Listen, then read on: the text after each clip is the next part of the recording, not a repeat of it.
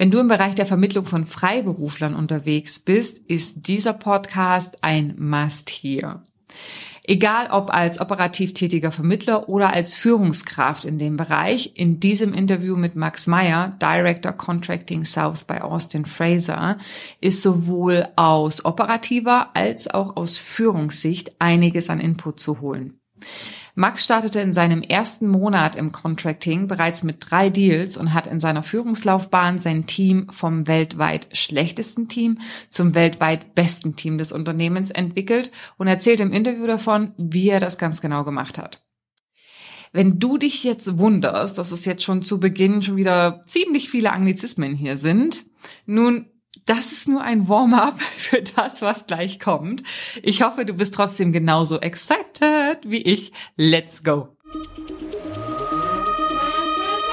Herzlich willkommen zum Personalberater Coach Podcast.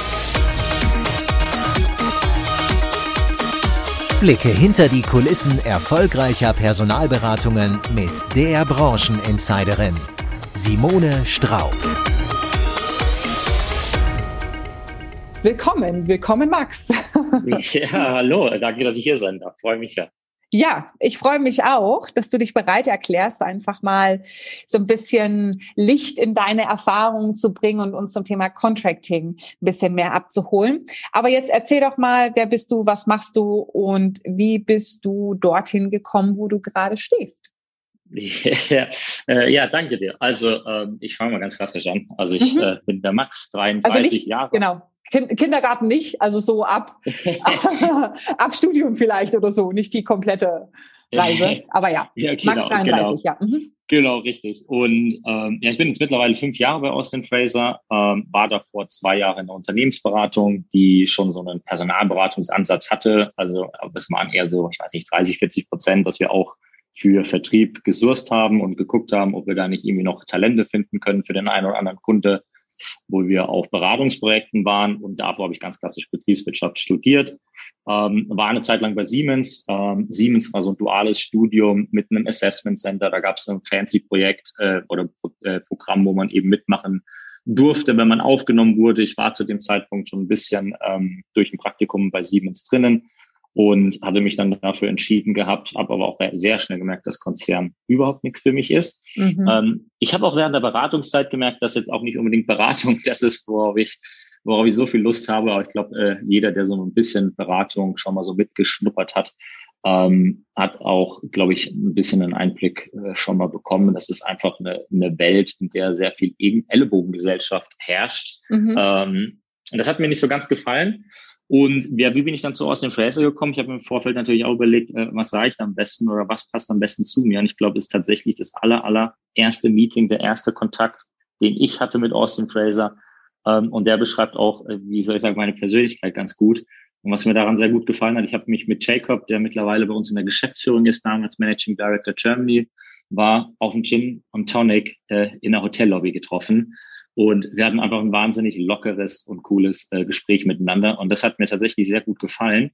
Ähm, und ich habe mir gedacht, das ist so, so der Punkt auch gewesen, wo ich mir gedacht habe, okay, es gibt auch Unternehmen durchaus da draußen, die ein bisschen interessanter, ein bisschen cooler sind als mhm. das, was ich in der Vergangenheit so miterleben durfte. Ja, äh, ja und so bin ich zu, zu Austin Fraser dann gekommen. Und das war fünf Jahre und habe dann klassisch als Consultant, weil ich ein bisschen Erfahrung eben mitgebracht habe aus, aus dem Recruiting, habe ich gestartet ähm, und dann jede Promotion äh, mitgenommen, hart gearbeitet und mir sozusagen jetzt ähm, den Titel ähm, Director heißt es bei uns äh, verdient, was wie du es gerade genannt hast, Abteilungsleiter Okay, ich hatte es ähm, eingedeutscht gesagt. Also genau. Director genau. klingt natürlich nochmal more fancy, weil es Englisch. aber richtig, ja, wir wollen natürlich bei der bei dem realen Titel bleiben. Also dann Director, ja. Director Ja, aber das ist ja auch unterschiedlich von von Recruitment-Firma zu Recruitment-Firma. Wir sind jetzt äh, Englisch angehaucht. Ja. Ne? Unser CEO oder unser Headquarter ist eben in London. Ähm, die beiden Gründer kamen oder ja doch kamen eben, glaube ich, auch beide von S3. Mhm. Ich glaube, da gibt es auch viele Parallelitäten einfach dazu. Das merkt man immer wieder, wenn wir auch vielleicht jemanden im äh, Bewerbungsprozess haben, mal mhm. äh, von der Konkurrenz, wo man dann doch merkt, ah ja, die verwenden auch die gleichen Wörter wie wir, ne? sagen Runner zu einem Freiberufler, der im Einsatz ist. Da gibt es schon viele Parallelitäten tatsächlich, ja. Hm. Aber es ist schon spannend, also wo du das gerade erzählt hast mit diesem äh, Siemens und Unternehmensberatung, dann ist ja sozusagen der Sprung ins Contracting in ein ähm, ja englisches Unternehmen, was jetzt natürlich eine deutsche Dependance hat, aber das sind schon zwei Welten, die da aufeinander prallen, muss man ganz klar sagen. Jetzt mal unabhängig vom Persönlichen und dieser Mentalität, was hat dich denn an der Position gereizt, wo du gesagt hast, das kann ich mir tatsächlich vorstellen. Das hat ja wenig mit Analytik zu tun, oder? Ähm, das auf jeden Fall, das ist richtig. Ähm, was mich daran tatsächlich gereizt war, also, ich, also primär glaube ich, was ich damals gesucht habe, war wirklich ein Unternehmen, wo ich bleiben kann. Also für mich war die Kultur viel wichtiger als der Titel und der Job. Ja. Und ich habe es eher von der Seite betrachtet damals, als ich mir gesagt mhm. habe, was kann ich mit dem, was ich jetzt gemacht habe, eigentlich anfangen? In welche Richtung will ich? Mhm. Ähm, und das hat natürlich auch das Ganze so ein bisschen beeinflusst. Die Vertriebsprojekte, die wir damals hatten von der Unternehmensberatungsseite, die, die gingen sehr stark, also ausschließlich, weil waren wir in der Baustoffbranche tätig, also auch sehr, sag ich mal, konservative äh, Unternehmen. Und mir war klar, dass es nichts für mich ist. Aber ich habe natürlich auch viel über Außendienstmitarbeiter, Vertriebler mitbekommen. Ich war selber ein bisschen auf der Suche ähm, und fand ähm, einfach die, die ganze Branche prinzipiell spannend. Ich habe es eher von der Perspektive betrachtet, dass ich gesagt habe, wenn Recruitment, dann ein Zukunftsmarkt. Also ich war schon sehr analytisch, glaube ich, im Prozess, mhm. wie ich da hingehe, habe mir gesagt, ich will ein Unternehmen, wo ich bleiben kann, eine coole Kultur. Das habe ich tatsächlich relativ schnell gemerkt, dass die sehr besonders ist äh, bei Austin Fraser, ähm, dass da sehr positive Werte herrschen, dass, dass der Mensch in den Vordergrund gerückt wird und, und ähm, nicht nur rein Sales und die ganzen Zahlen und ähm, das war mir tatsächlich sehr wichtig. Und dann wollte ich, wie gesagt, einen Zukunftsmarkt und dann äh, kam IT dabei rum. Und der mhm. Grund, warum ich im Contracting gelandet bin, war, Jacob hatte damals zu mir gesagt, naja, wenn du eine höhere Leadership-Position bei Austin Fraser anstrebst, musst du Perm und Contract gemacht haben. Perm hatte ich mitgebracht, weil ich zwei Jahre, wie gesagt, eben Festanstellungsvermittlungen auch gemacht habe für Vertriebler. Mhm. Ähm, und Contracting hat mir natürlich noch alles komplett gefehlt. Also habe ich gesagt, ja gut, bei dem einen sehe ich einen Haken dahinter, bei dem anderen noch nicht. Und so bin ich dann im Contracting gelandet, ohne zu wissen sozusagen, was da wirklich auf mich wartet. Ja. Mhm. Okay. Warst du erfolgreich im Contracting? Äh, ja, ich glaube, ich, wenn ich mal so, so direkt oder frech oder vielleicht auch fast arrogant antworten darf, ähm, aber schon, also mir hat es sehr gut gefallen, die Geschwindigkeit. Ich glaube, das hat mich relativ schnell wie soll ich sagen, so ein bisschen gecatcht, mhm. ähm, dass man einfach sehr schnell Deals machen kann und dieser Perm-Prozess, der sich dann doch mal über Wochen zieht ja. ähm, und gerade auch mit Vertrieblern, die dann doch noch mal die eine andere Frage haben, alles ganz genau wissen wollen ähm, und dann auf einmal Contracting, ITler, die, die, ja, was soll ich sagen, da relativ schnell äh, Nägel mit Köpfen gemacht haben. Man hat ja eigentlich nur kurz gefragt, äh, beherrsche die Skills? Ich hatte ja keine Ahnung davon. Ich war da super offen zu denen, habe gesagt, äh, gib mir bitte Welpenschutz. Ähm, ich habe keine Ahnung, welche Wörter ich dir hier teilweise vorlese, weil ich nicht wusste, was diese Frameworks beinhalten oder können, aber ich habe da einfach Vollgas gegeben von Anfang an und hatte tatsächlich auch schon nach den ersten sechs Tagen meinen ersten Deal eingetütet und Ende des Monats in Summe waren es dann drei Deals, die ich gemacht habe, wobei ich auch dazu sagen muss, fairerweise im Contracting ist es das, die Schwierigkeit, Jobs zu pullen. Und gerade beim ersten Deal also den Job habe ich am zweiten Tag bekommen. Der war quasi von einer Kollegin, die Perm to Contract gepitcht hat, mhm. sozusagen mein Counterpart. Ähm, also nein, dann musste ich in Anführungsstrichen nur noch, ist immer noch schwer genug, natürlich so schnell die Kandidaten auch zu finden, aber ähm, da, da kam auch schon ein bisschen Rückenwind äh, von meiner Kollegin mit dazu. So fair muss man einfach sein. Ja, und bei den zwei anderen Deals im ersten Monat? Ähm, das war so ein, so ein Mischmasch. Ähm, wir hatten schon ein paar, ein paar Aktivitäten einfach gestartet. Äh, mhm. da ging auch ein Mailshot, ähm, glaube ich, von mir aus raus. Dann kam aber die Antwort bei einer Kollegin, mit denen die schon zusammengearbeitet haben, ähm, an mich weiter. Und dann habe ich dann da geplaced. Ähm, und das war auch nicht von vornherein klar, dass es zwei Openings waren. Also da war schon auch so wieder so ein, so, so ein kleiner Push, würde ich sagen, von der Kollegin auch mit dabei, aber dann da war schon auch wieder, ich sage mal, ein bisschen mehr Pull-Charakter dabei, dass man auch schauen musste, dass man ein bisschen, bisschen reinverkaufen kann. Geht, ja. Genau. Und ja. dass man auch eben dann die Tragweite hat und schaut, okay, wie macht man so eine Jobspec? Ne? Willst du nur einen reinverkaufen oder sondern auch einen zweiten?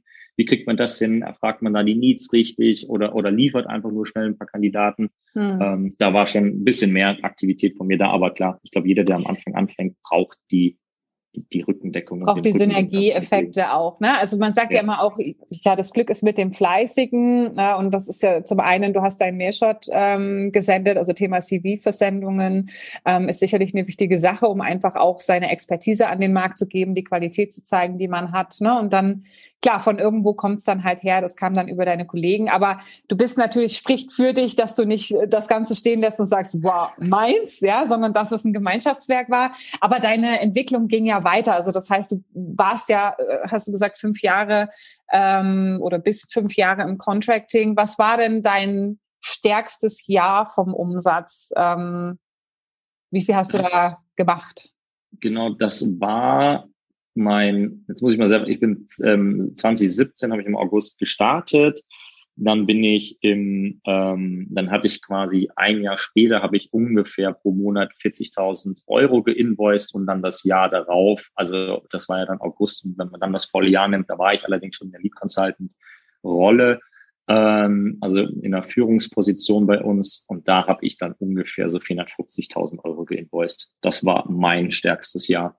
Wobei ich aber auch dazu sagen muss, dass ich da in den ersten sechs Monaten keinen neuen Deal gemacht habe, mhm. weil ich in der Sondersituation einfach war, dass unser damaliger Teamleiter uns relativ plötzlich verlassen hatte. Mhm. Und äh, wir waren damals auch wirklich das schlechteste Contracts-Team eben weltweit ähm, bei Austin Fraser. Das heißt, naja, es gab einfach relativ viele Baustellen und viele Probleme. Das heißt, ich, ich konnte jetzt nicht wie es eigentlich vorgesehen gewesen wäre bei uns als Lead Consultant, dass man sich nur mit 20 Prozent um seine Trainees kümmern soll. Das war ein Ding der Unmöglichkeit. Und ohne Teamleiter, auch kein Manager, die nächste Position war mein damaliger Chef, der Alexander Wender, und, und der war schon Senior oder Regional Director auf jeden Fall. So dazwischen drin war einfach relativ wenig Infrastruktur und er hatte natürlich auch andere Sachen zu tun. Mhm. Dementsprechend musste ich da viele Rollen mit übernehmen. Und ich, also ich hatte das Glück, dass ich sehr schnell verstanden habe, dass man langfristige Verträge braucht bei Freiberuflern, um immer stetig zu wachsen. Danach habe ich immer so ein bisschen auch meine Kunden ausgewählt. Mhm. Und ich hatte auch sechs Monate keinen Finisher. So, ich meine, ne, wenn man ja. das mal so in Relation setzt, deswegen finde ich sind die 450.000 gar nicht so verkehrt, aber ich weiß auch, was andere Leute da schaffen können. Und ich glaube, ich hätte in dem Jahr auch deutlich mehr schaffen können, hätte ich natürlich in den ersten sechs Monaten noch Deals gemacht. Ähm, die kamen dann erst Mitte des Jahres, aber auch tatsächlich nur wegen, wegen solchen Situationen, dass ich unbedingt bei Incentive Trips dabei sein wollte, ähm, und da sind aber die Regeln auch ganz klar gewesen, dass man mit einem eigenen Billing contributen muss, auch als Lead Consultant oder Teamleiter. Das waren für mich eher die Hintergründe, warum ich dann Deals gemacht habe und nicht, dass ich äh, noch weiteren Umsatz wollte. Also da sind wir dann auch schon zu schnell zu erfolgreich gewesen. Hm, okay. Ja, also du hast ja sozusagen selber deinen Weg im Contracting eingeschlagen, hast ja dann gesagt, auch einfach durch Umstände hast du auch ein bestehendes Team übernommen. Und ich weiß auch, dass ähm, eine Dame zum Beispiel aus diesem Team, glaube ich, mit dir auch da war. Und ähm, ihr habt sehr intensiv zusammengearbeitet bis zu einem Punkt, dass sie jetzt dieses Jahr wahrscheinlich 800.000 Euro invoiced, oder? Das ist richtig. Ich, ich, ich sage immer ganz frech zu ihr, aber sie schmunzelt auch dabei. Also ich hoffe, es versteht das auch keiner falsch. Ich nenne sie immer das Meisterwerk sozusagen. äh, ganz liebevoll. Genau. es ist wirklich liebevoll gemein, weil ich kenne die Entwicklung und jeder intern, der zu dem Zeitpunkt auch da war, ähm, ähm, hat einfach mitbekommen, äh, ähm, ich nenne sie einfach mal im Namen, ich glaube, das sollte jetzt auch kein Problem sein, Credits to, genau, Credits absolut, to Sandrine. äh, absolut. Und ich glaube, die Wandlung, die sie hingelegt hat, ähm, ist einfach, und das ist wirklich phänomenal gewesen. Also Sandrine, ich hoffe, sie wird es mir nicht übel nehmen, aber für die allen Zuhörer sozusagen, äh, Sandrine hatte wirklich Tränen in den Augen nach einem Telefonat mit, mit dem Einkauf. Wir wissen alle, Einkauf kann auch wirklich böse und hart sein, aber es ist ja deren Job, einfach nachzuverhandeln.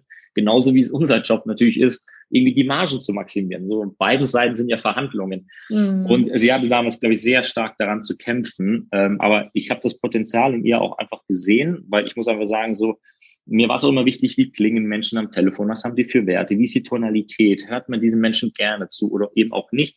Ich finde, das macht auch viel aus am Telefon, wie wirklich auch so eine Stimme, so eine Tonalität ist.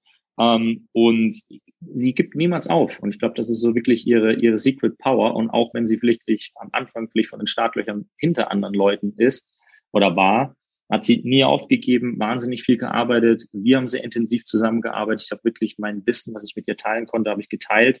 Und tatsächlich waren wir jetzt am Donnerstag ähm, sozusagen, wir feiern das immer bei uns sehr stark in der Kultur oder in unserer Firma, ähm, zusammen Promotion Dinner, habe sie eingeladen, war beim Isakaya, haben drauf angestoßen, weil sie jetzt Senior Director, äh, Senior ähm, Principal mhm. geworden ist und sie wird auf jeden Fall dieses Jahr, also außer von heute auf morgen würden ja alle Freiberufler wegbrechen, sollte sie auf jeden Fall die 800.000 Marke knacken und ich glaube, da kann man wirklich wahnsinnig stolz sein auf, auf so eine Entwicklung jetzt in, in den vier Jahren. Ja, toll. Also finde ich auch, ich finde das immer schön, wenn man solche Geschichten teilt, obwohl Sandrine jetzt nicht aktiv zur Zustimmung befragt wurde, danke ich ihr trotzdem schon mal, dass sie, ähm, dass sie sich damit wohlfühlt, dass die Story so geteilt wurde, weil das ist natürlich genau hart arbeiten, dranbleiben, an sich glauben, ne, gegen die, ja, gegen die, wie soll man sagen, inneren Hürden auch anzukämpfen. Ne, das macht ja viel mit einem selber auch manchmal, ne, dass man sich hinterfragen ja. muss, okay, hey, ist das jetzt persönlich? Nein, es ist nicht persönlich. Heb's auf die nächste Ebene. Ja, verhandeln ist normal und ne, lass dich da nicht unterkriegen. Also daran auch selber zu wachsen. Ich finde es immer toll, dass es da auch solche Beispiele gibt, äh, damit auch andere, die sicherlich in der Situation sind, und ich glaube, jeder ist mal in der Situation, dass er sagt, yeah ja. Ich will einfach nur hinschmeißen, wieso das alles, wieso tue ich mir das an, ähm, dass man dann sieht, was eigentlich rauskommen kann, wenn man weiterhin ähm, dran bleibt. Jetzt ist ja dieses Goodwill, also dieses Wollen und, und, und, und die Energie, sag ich mal, das eine.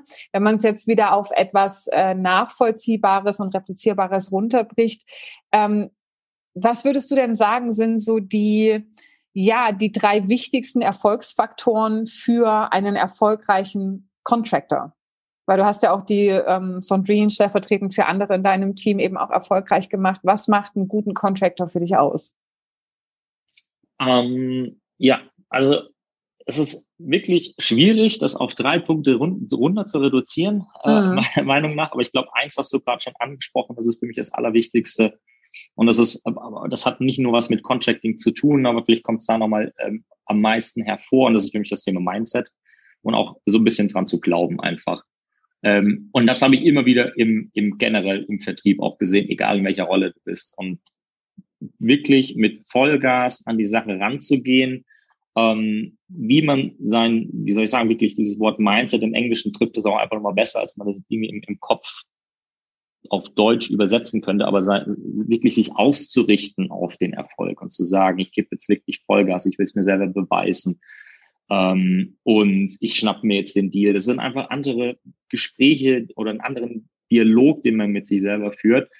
Und ich glaube, das ist schon mal für mich so der erste, der erste wichtigste ähm, Meilenstein. Mhm. Ich glaube, wenn man der zweite ist einfach, wenn man es mal wirklich konkret was, was Contracts-technisches möchte, ähm, gerade auch vielleicht für die Zuhörer, die jetzt irgendwie im Recruiting ein bisschen mehr Ahnung haben, äh, ein bisschen mehr Erfahrung haben und ähm, eben, wo man das Ganze ein bisschen abgrenzen kann, auch von Firm, ist für mich so eine, ähm, so eine Geschichte, was Objection Handling auf der Kandidatenseite angeht. Ich glaube, das ist das was ich immer wieder sehe, das most underrated, sorry für, für mein Englisch immer, aber wir arbeiten einfach immer in einer englischen Firma. Das heißt, ich, ich habe da ständig den Switch einfach, mhm. aber einfach auf der Kandidatenseite im Contracting, weil ja oft auch der Glaubenssatz ist, man findet so einfach Kandidaten. Und ja, das stimmt. Im Verhältnis zu Firmen findet man einfach Kandidaten, aber das heißt nicht, dass die Kandidatenseite einfach ist.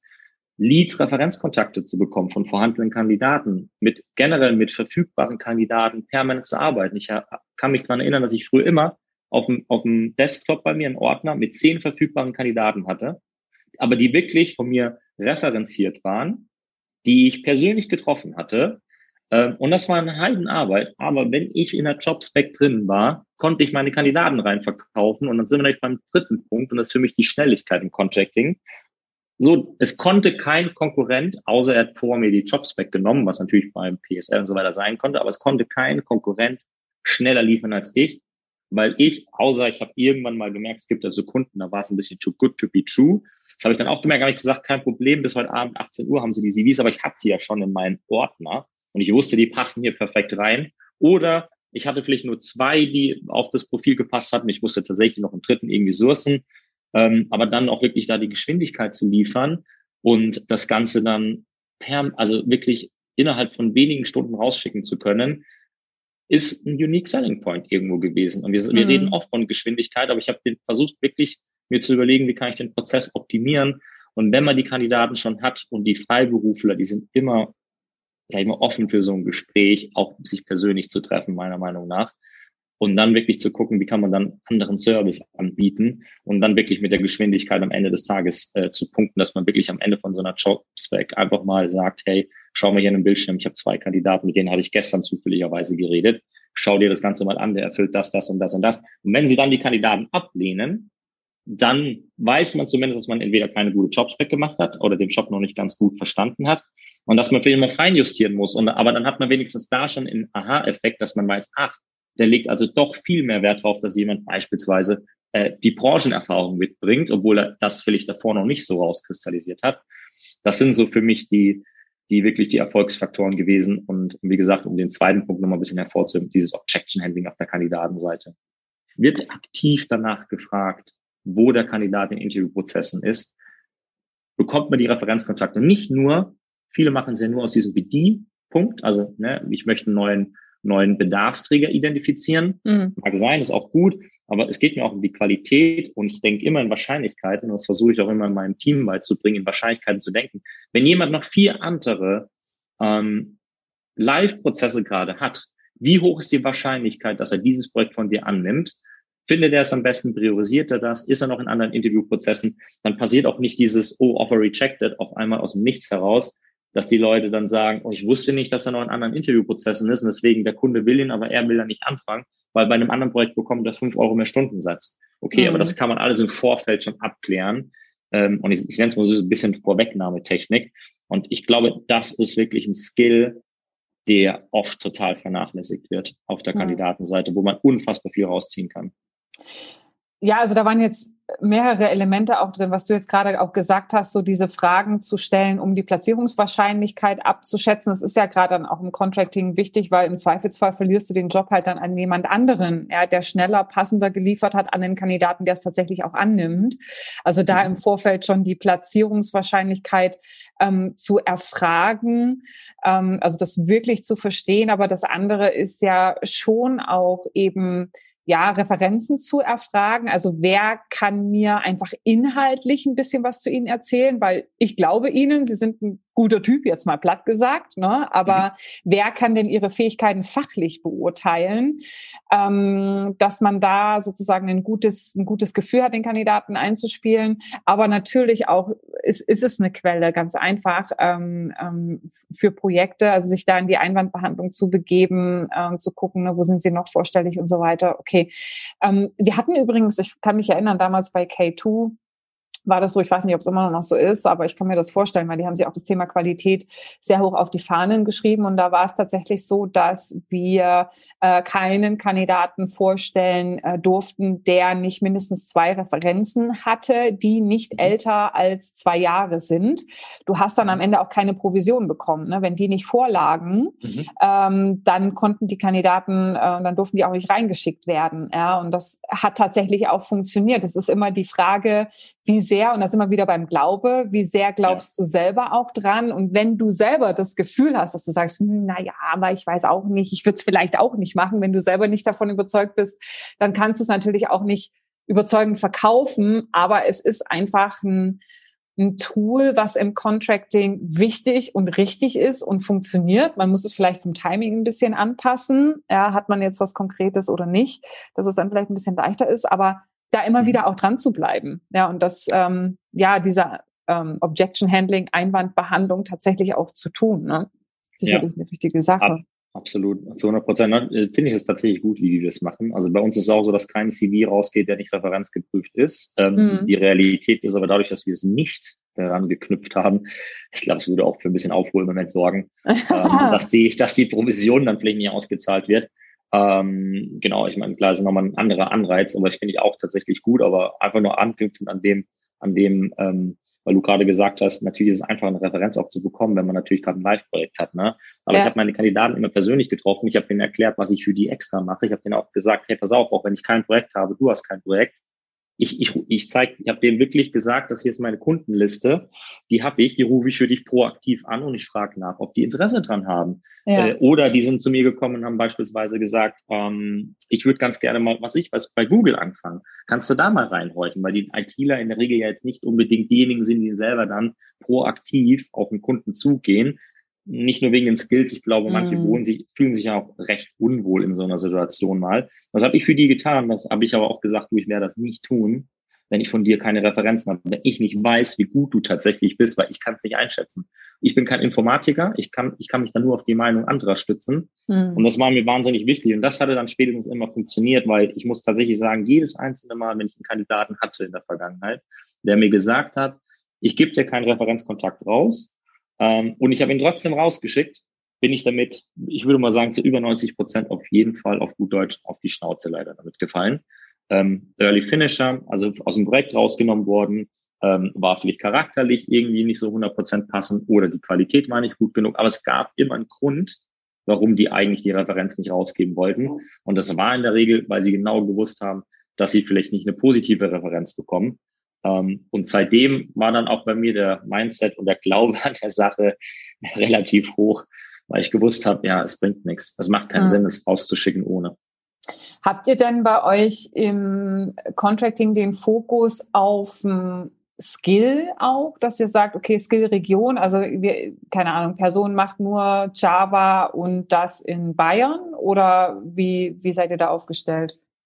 Genau, also wir sind tatsächlich geografisch und dann auch vertikal, sage ich immer, mhm. ähm, aufgestellt. Das heißt, bei uns kann und dann eben auch nochmal Contract und Term gesplittet. Das heißt, bei uns ist wirklich eine Person nur für die Vermittlung von freiberuflichen Java-Experten in Bayern beispielsweise zuständig. Mhm. Ähm, genau, das heißt, man ist da sehr stark ähm, spezialisiert, was ich auch denke, dass eine, das ist schon einer der Erfolgsfaktoren tatsächlich auch eben nicht nur im Contracting, ich finde, sondern generell im Recruiting. Ich weiß natürlich, da gibt es ja eine andere große Firma, die dem Ganzen widersprechen wird. Das ist richtig, wenn man natürlich eine Marktsättigung hat ähm, und irgendwie sowieso jeder Kunde schon auf der Liste ist. Man muss die Kunden ganzheitlich betreuen, dann macht auch ein anderer Ansatz nochmal Sinn. Aber ich glaube, wenn man nicht zu den wirklich Big Playern gehört ähm, und sich dann doch vertikal spezialisiert, dann bietet man den Kunden einfach einen Mehrwert, weil man einfach die Projekte viel tiefer, viel besser versteht, technisch auch nicht nur noch an der Oberfläche kratzt. Und klar, man ist immer noch kein Informatiker, aber natürlich versteht man schon besser, was so ein Java-Projekt und warum vielleicht Spring ähm, als Framework benutzt wird und nicht ein anderes. Und das ist schon ein Mehrwert für einen Kunden, wenn man dann genau den richtigen Freiberufler auch in dieses Projekt reinverkaufen kann, weil man da in der Tiefe einfach ein bisschen mehr Wissen hat als vielleicht eine Konkurrenz, die generalistischer aufgebaut äh, oder aufgestellt ist. Ja, man kann ja auch, ähm, sage ich mal, Bedarfe viel besser erkennen, die mittelfristig entstehen. Ne? Wenn du wirklich auch verstehst, was inhaltlich das Projekt macht, dann weißt du auch, welche Bedarfe ergeben sich in den nächsten Projektphasen. Ne? Und da kann man ja auch gleich schon proaktiv ansprechen oder wie du es ja auch vorhin gesagt hast, wenn du auf deine Zehnerliste, die Contractor werden ja auch ausgewechselt, wenn die dann wieder im Projekt sind erstmal, dann wird mhm. ja jemand nachrutschen, dass man dann eben auch weiß, okay, hey, Kunde XY